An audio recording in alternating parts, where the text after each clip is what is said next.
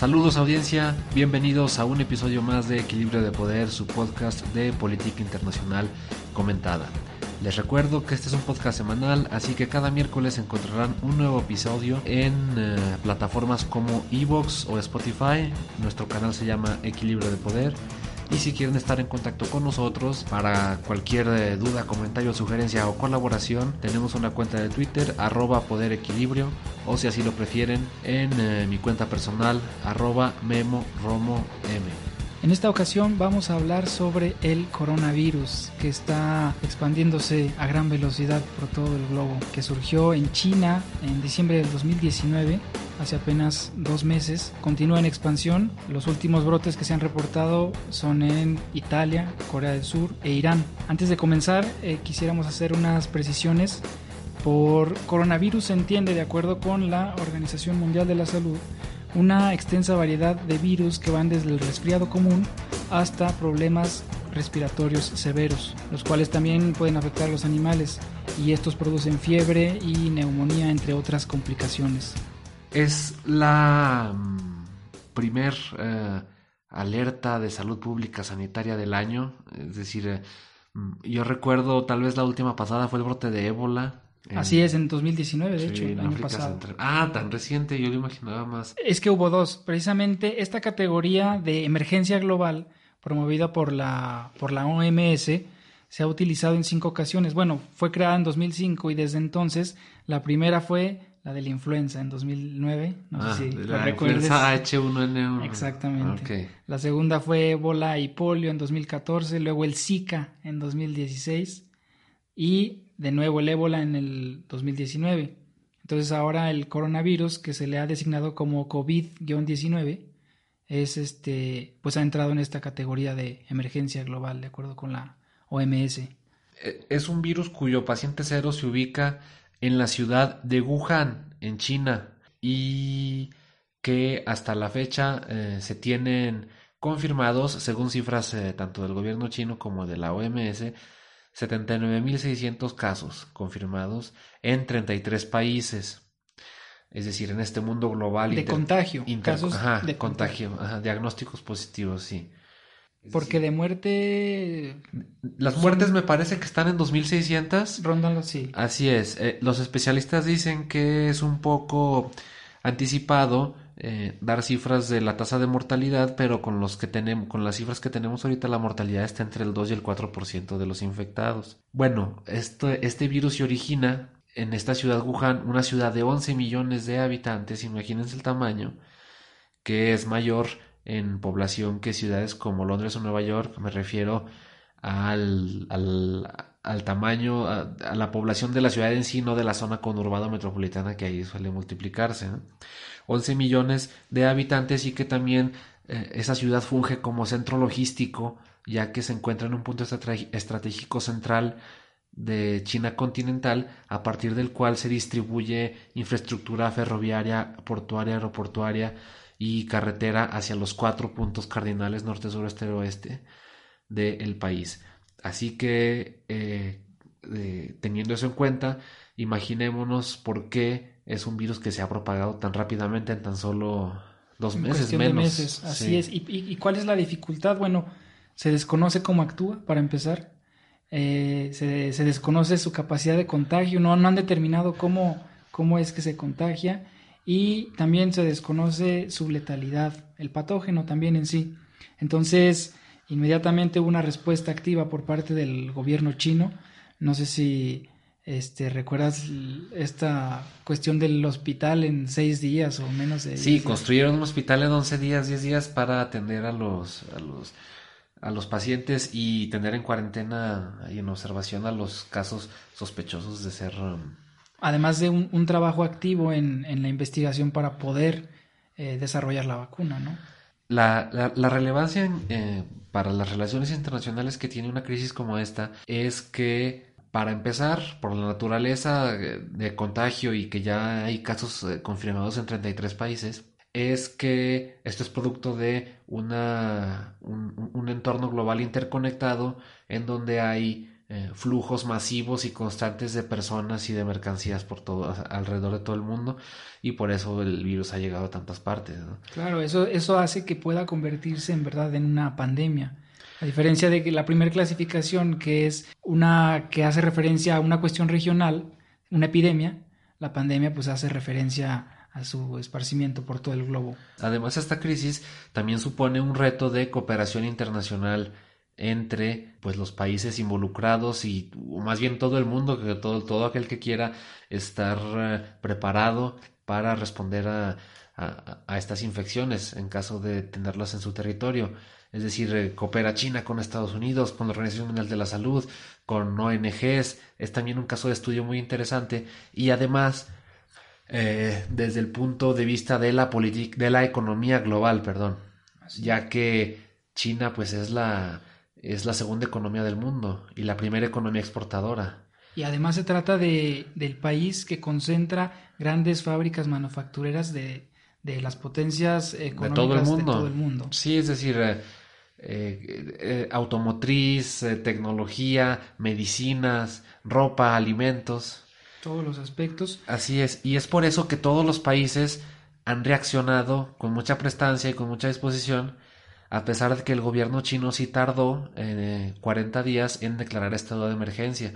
Si recuerdas, em, uno de los doctores eh, que supuestamente fue de los primeros en alertar sobre este nuevo virus y su origen, sus consecuencias, eh, fue sancionado por el Partido Comunista por tratar de alertar fuera de las fronteras chinas y murió, murió infectado de coronavirus este hace como 10 días, ¿no?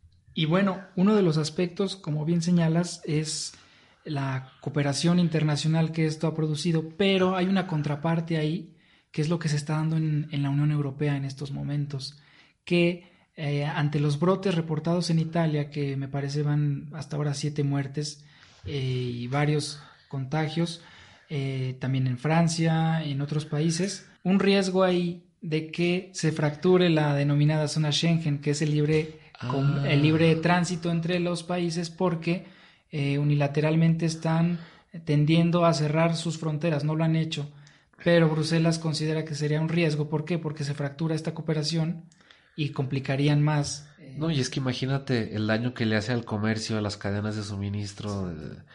Sí, entonces se rompe esta libre circulación si no es oficialmente, pues de facto, ¿no? Así es. Me, parece que la Unión sí contempla determinados casos para que pues cierren sus fronteras, pero hasta ahora han dicho que esto no lo amerita, todo lo contrario. Se mm. requiere, eh, pues eso. Los primeros países en, implementar medidas así, eh, desde principios del mes de febrero, fueron los vecinos inmediatos de China. ¿no? Mongolia selló totalmente sus fronteras, Rusia prohíbe entrada, prohíbe la entrada a cualquier persona de cualquier nacionalidad que haya estado en China previamente en estas últimas semanas. Mm, Hong Kong, que también es, pues es una isla que, es parte y no parte de China, eh, canceló los cruces con China. Eh, es decir, todas estas, eh, todas estas, estas medidas suponen una amenaza eh, para la economía eh, porque eh, se fractura la dinámica económica de compras, importaciones, exportaciones, cadenas de, suministros.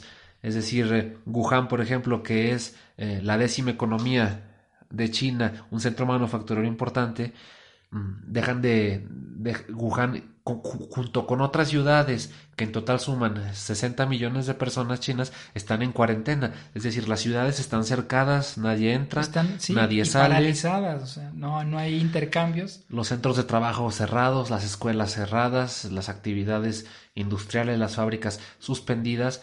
Entonces imagínate, se rompe la cadena de suministros, las fábricas dejan de recibir insumos para trabajar, no hay trabajo, las empresas se descapitalizan porque pues tienen que seguir pagando sueldos. Es un escenario de crisis, ¿no? Es un escenario de crisis total que si bien los más optimistas dicen que de aquí a marzo ya, puede estar superado en cierta medida, mm, no lo sé porque mm, lo decíamos al principio del, del programa, este virus ya está en 33 países y esta semana está golpeando durísimo al norte de Italia, ¿no? y que además es el corazón económico del país. Lo preocupante ahí es que tenga una entrada considerable a Europa. Sí, porque entonces ya adquiere otras dimensiones el problema y pues rápido hubo respuesta por parte de la Comisión Europea y se creó ahí pues una misión de la OMS junto con el Centro Europeo de Prevención y Control de Enfermedades que van a ir a pues al terreno a Italia para estudiar la situación y ya han destinado alrededor de 230 millones de euros para hacer frente a esta crisis, para apoyar sistemas de salud vulnerables, para la investigación del desarrollo de la vacuna eh, vuelos de repatriación, pero pues ¿qué se encuentra detrás, detrás de todo esto? Riesgos eh, primeramente sociales por la, la cuestión de, la, de, la, de, las vidas y, y en segundo lugar económicos, que esto puede llevar a una crisis económica severa. Sí, es decir, mira, si tan solo en China están 60 millones de personas en cuarentena con sus actividades económicas suspendidas, se suspendieron los vuelos hacia la China continental, más de 20 aerolíneas y, este sector, es que son las afectaciones son grandísimas para el turismo, para el sector automotriz que se manufactura en cierta medida en China, para las empresas de tecnología china que manufactura los microprocesadores para empresas como Samsung, como Apple, como Huawei. Mm, Huawei que también eh, vende infraestructura de telecomunicaciones para diferentes países, México incluido. Incluso videojuegos. Este año van a salir las consolas de nueva generación y, y se han salido directivos a señalar que podría retrasarse su producción, que podrían encarecerse, por lo que comentábamos, eh, la producción está en, en China. Entonces, claro que tiene un impacto muy importante en la economía mundial. Otra cosa en lo que, y otro rubro de económico en el que, que se ve afectado es eh, la construcción. No hay que olvidar que China tiene un plan ambiciosísimo de infraestructura que se llama la nueva ruta de la seda, que va desde China a Europa por toda Asia Central y por toda Asia Central ahorita había una activación económica fuerte porque se están construyendo, financiados por Pekín, eh, túneles, eh, vías ferroviarias, puertos internos, puertos marítimos, Muchos proyectos, aeropuertos, carreteras y ahorita están paradas. Claro, se, se, frenan de golpe. Y es que imagínense, Asia Central pues va, eh, es una masa de territorio grandísima, son muchos países y son economías no muy desarrolladas. Sí, que han creado lazos un poco dependientes de, de esta potencia asiática. Otro país muy afectado también, países muy afectados eh, con muchos casos y un número creciente de fallecimientos Corea del Sur y Japón, que son también dos economías fuertísimas, no solo para Asia Pacífico, sino para el mundo, y Japón, que precisamente había tenido de dos años para acá una contracción económica, ahora con esto, imagínate, ya, ya pronto se van a ver envueltos también en esta lógica de, de cuarentena y pues con su principal socio comercial, que es China, ¿no? Sí, o sea, estamos hablando de no una cosa menor, es un... Es frenar en seco eh, los procesos económicos, los intercambios y, y, pues bueno, también políticamente se ven involucrados ahí intereses. Lo señalábamos, la cuestión ahorita directa es la, la Unión Europea, es la que se ve más afectada en, en, este terreno político. Aquí en América el asunto, ¿tú cómo lo ves? Todavía no está... Hay casos confirmados en Estados Unidos y creo que uno solo en Canadá, pero me parece que no hay fallecidos todavía. Y en América Latina tampoco. Y las respuestas gubernamentales han sido tibias, no, no hay una tensión muy fuerte hacia... Sí, han sido tibias y al menos en México como que estamos acostumbrados a, a que esas políticas son más bien reactivas sí. en lugar de preventivas. ¿no? Así es. Eh, malamente, malamente, pero eh, las, no estamos librados en todo caso de las consecuencias económicas, porque hay que recordar que China es el segundo socio comercial de México. Es el primer socio comercial de Brasil, que es la principal economía sí, de América Latina. Mencionabas el territorio asiático y África, que también tiene una presencia importante, pero también en América Latina tiene muchos proyectos y ha creado un acercamiento en los últimos años con varios países de la región. Sí. Entonces, sí hay repercusiones. Y es también un socio comercial importantísimo de Estados Unidos, ¿no? El segundo o el tercero. Así que en este sentido, yo no sé cómo vaya a reaccionar Estados Unidos. China y Estados Unidos acaban de firmar un acuerdo eh, comercial eh, pre preliminar ante esta disputa que han tenido por casi dos años. Y yo no sé con esta nueva lógica eh, de la crisis por el coronavirus, si China va a estar en posibilidades de cumplir con su parte del acuerdo que le prometió a Donald Trump, que era comprar insumos agrícolas, sobre todo en estos estados del medio oeste estadounidense, que es donde Donald Trump tiene sus bases electorales duras, ¿no? Y es año electoral para Trump, ¿no? Busca la reelección. Yo no sé si ahí vaya a haber consecuencias o si para noviembre que sean las elecciones ya, ya se superó la crisis. Pero aquí, eh, eh, sobre todo, es que la economía mundial de nuevo se sumerge en incertidumbre después de tener incertidumbre por la eventual negociación o cancelación del Telecan. Por la guerra comercial. Después de la incertidumbre por la guerra comercial, por las tensiones con China, eh, guerra tecnológica también. Así que, mm, bueno, todo eso, aunado a la crisis esta del coronavirus, hizo que el Fondo Monetario Internacional eh, eh, recortara sus estimaciones de crecimiento del PIB global, de la economía global, en dos décimas. También estima que mm, la economía china, que en 2019 creció en, un mínimo, en un mínimo histórico en 30 años, creció al 6% después de estar creciendo a doble dígito, el Fondo Monetario estima que, que va a crecer alrededor del 4%, es una contracción importante. Sí, no, no, es cualquier cosa. Dos puntos porcentuales del PIB. Las estimaciones son de que un mes, dos meses para poder contrarrestar el avance de, este virus, pero pues se depende totalmente de las investigaciones, de los desarrollos que se están haciendo en, esa materia. Y mientras tanto vemos que, que hay riesgos económicos, que hay riesgos políticos y principalmente sociales. Hoy ya hubo una afectación para México directa que fue que el peso se devaluó frente al dólar. La Bolsa Mexicana de Valores ah, hoy este lunes cerró con pérdidas eh, por miedo a la rápida propagación del virus por esta noticia alarmante que de repente se dio que en el norte de Italia, en la Lombardía, en Milán, 33 casos, 7 muertos. Pero fíjate cómo, cómo eso causó más alarma que los casos detectados en Estados Unidos, que prácticamente pues son más cercanos a nuestro territorio. E, es que se creó de verdad más alarma por el movimiento de la Unión Europea, pero no creo hasta ahora que haya una afectación directa. La bolsa estadounidense, es decir, en Wall Street también se registraron pérdidas eh, el día de hoy, lunes 24 de febrero de menos 997 puntos y es eso lo que perjudicó a la bolsa mexicana de valores y a su vez una pequeña depreciación del peso frente al dólar estadounidense es que la OMS por ahí se estaba considerando que eh, de ser que siguiera avanzando el virus en territorio europeo, entonces sí adquiriría este carácter de pandemia. Pandemia, que es un grado superior a la, epidemia, ¿no? Sí, claro, esto ya es global. Entonces quizá por eso eso responda a estos movimientos en las, en las bolsas de valores. Tiene que ver porque las amenazas son, son muy grandes y se me olvidaba mencionar otra cosa de este clima de incertidumbre económica hay otro factor importante que fue el Brexit. Esta amenaza de la salida del Reino Unido de la Unión Europea eh, ya consumada también sembraba incertidumbre en la economía global, en, en, las inversiones, en los inversionistas, los flujos de capital. Entonces es adverso, es un contexto adverso al que ya nos estamos acostumbrando porque ya van varios años, ¿no? Y, y, también pues sirve de prueba de cómo estamos, mm, a pesar de estos liderazgos nacionalistas, eh, populistas que vemos en ciertas partes de Europa, en Estados Unidos, la economía está irremediablemente ligada a los países, a todos los países, intrínsecamente, y por lo tanto, la política.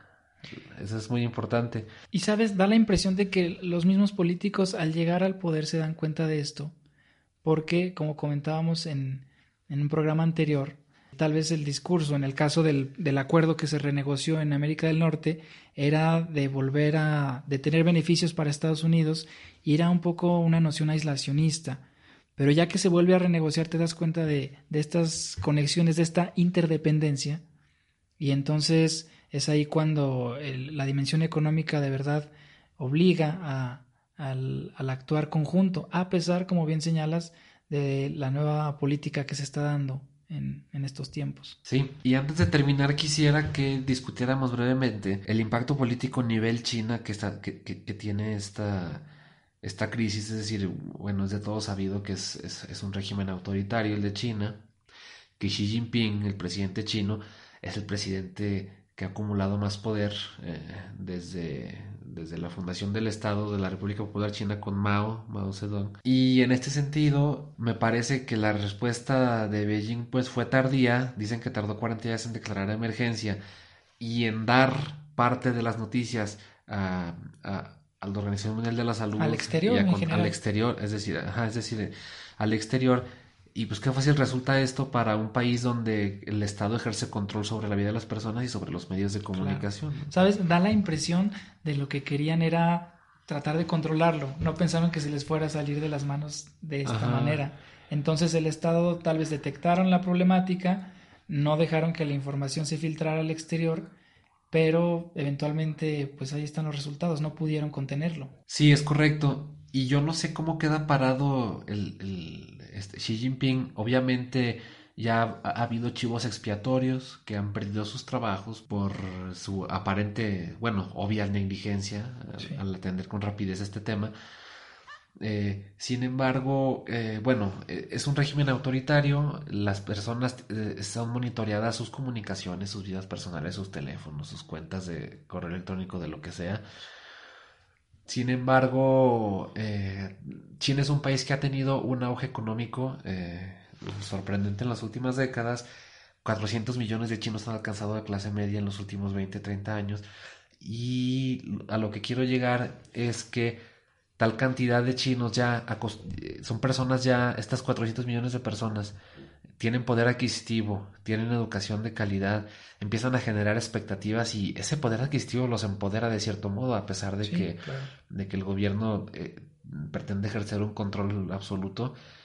Eh, no sé si eh, cuando empiezan a sentir las consecuencias económicas de esta parálisis inducida, económica inducida por el coronavirus, que haya pérdida de empleos, que se reduzca su poder adquisitivo eventualmente, que estén comprometidos el tema de las pensiones, de la educación de sus hijos, de atención en salud.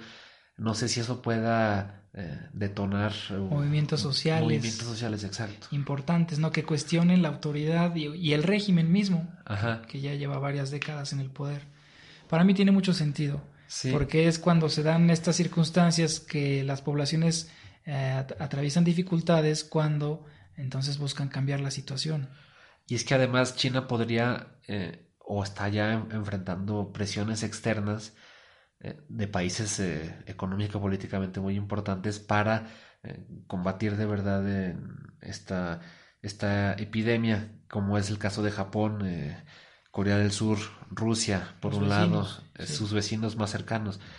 Entonces, obviamente Pekín está, está siendo presionado, pero también creo que está saliendo al paso está respondiendo. Obviamente esto del hospital construido en 10, 11 días fue un, golpe de propaganda. Claro, totalmente. Pero hablamos ahí de los vecinos. Eh, Europa sí había mantenido un papel pues más o menos involucrado. De quien yo noto una ausencia considerable es, de Estados Unidos. Hablamos de, la potencia, hablamos de que venían de un conflicto comercial y pues no ha habido pronunciamientos mayores con respecto a, este problema. ¿Tú cómo lo ves? Sí, tienes razón. Eh, tal vez ya que si es que llega a haber eh, más contagios, más casos confirmados en Estados Unidos, tal vez veamos más, eh, más presencia o más declaraciones del presidente. El presidente Trump pues es una persona individualista y mezquina y obviamente está ahorita concentrado en su, reelección, claro. sin embargo, no nos sorprenda ahorita con estas noticias de Wall Street, con esta noticia de que golpearon un poquito al dólar. Esta semana tal vez ya haya declaraciones eh, y eh, más eh, comprometidas y esperemos que por parte del gobierno mexicano también, porque no se trata nomás de trabajar al interior del país, sino con las fronteras para tratar de contener más contagios ante cualquier escenario. Así es. Y bueno, ahora... La persona no grata. Yo pongo como persona no grata tanto a Xi Jinping, al gobierno chino, por eh, este ánimo eh, ya, ya muy de, pues sí, de dictadores, de lo que son, de tratar de ocultar la crisis en, la medida de lo posible hasta que ya te explote en la cara, ¿no? Y ya no puedes hacer nada más y ya se sale de control. Pero también al gobierno mexicano que no ha dicho mucho. Es decir, ha habido especialistas en salud, el secretario de salud dijo que iba, es inevitable que, que, que, haya, que llegue a México y todo, pero pues tenemos un presidente que le encanta comunicar, eh, le encanta hablar y le encanta marcar la agenda, así que pues es hora de que se manifieste, sobre todo con las noticias que recibimos, con las que amanecimos hoy, que ya hay afectaciones económicas. Bueno, en mi caso yo igual, en primer lugar, eh, considero personas no gratas eh, al régimen chino, pero también pues a los países europeos que están amenazando con, en lugar de cooperar y trabajar conjuntamente, eh, aislarse y correr en un sálvese quien pueda, ¿no? Y trabajar por su lado cuando pues es inevitable y es, es muy difícil hacerlo así en estos tiempos. Bueno, y la parte de recomendaciones. Eh, de manera muy siniestra, justo cuando está esta crisis eh, sanitaria mundial, hace dos o tres semanas, Netflix estrena una serie documental que se llama Pandemia, en una espeluznante coincidencia de hechos y noticias. Y bueno, es una serie, es una miniserie documental que aborda eh, en diferentes partes del mundo los esfuerzos de profesionistas de la salud, del sector salud, por eh, prevenir em, brotes eh, infecciosos eh, como este del coronavirus.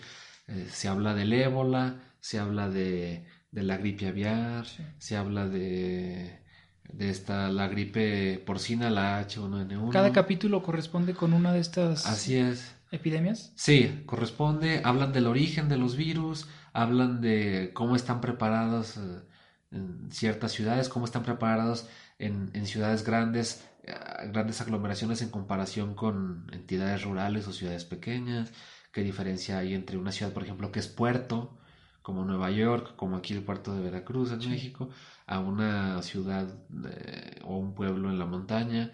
Y pues es un poco espeluznante porque eh, habla de falta de médicos, de falta de equipo, de recortes presupuestales y y de pues cómo terminan pagando como siempre los más desprotegidos, ¿no? ¿Te parece alarmista el guion de esta sí, serie documental? alarmista y sobre todo tú lo empiezas a ver con cierta alarma, bueno yo lo empecé a ver con cierta alarma porque eh, cuando fue estrenado eh, eh, fueron justo los días que estalló esta, esta crisis de, de coronavirus, ¿no? de COVID-19. Así que es, es, es interesante verla y para tener un poco de perspectiva de cómo se han manejado estas crisis anteriores, en los que la Organización Mundial de la Salud juega un papel Central. fundamental. Sí. Bueno amigos, pues ha sido todo por hoy. Nos veremos en la próxima. Hasta la próxima, muchas gracias. Hasta luego.